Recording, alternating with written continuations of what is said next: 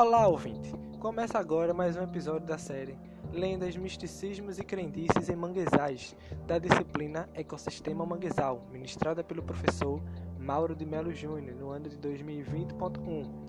Esse podcast foi baseado na obra de Adria Freitas e colaboradores do ano de 2018.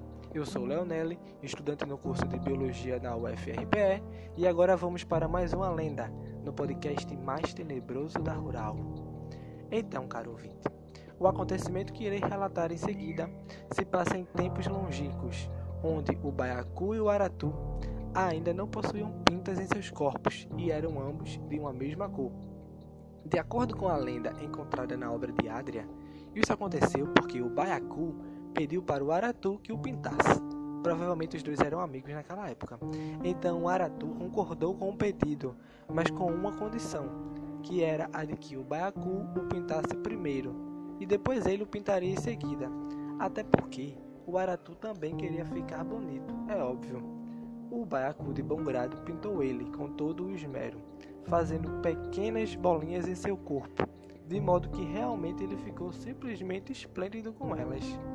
Quando ele terminou, como já havia começado o carnaval e o Aratu esperava por isso o ano todo, de modo que estava bastante ansioso, ele, que não é besta, fez o mais rápido que pôde para ir para a folia.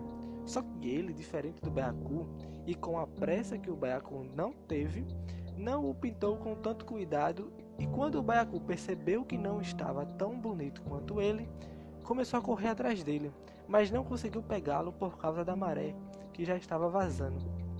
Naquele momento, sob o pôr do sol, com o vento batendo nas folhas do mangue, fez o juramento que um dia o pegaria e se vingaria. E toda vez que você vê o aratu subindo nas árvores quando a maré está enchendo, é porque o baiacu está embaixo, à espreita nas raízes, esperando a ocasião certa para pegá-lo.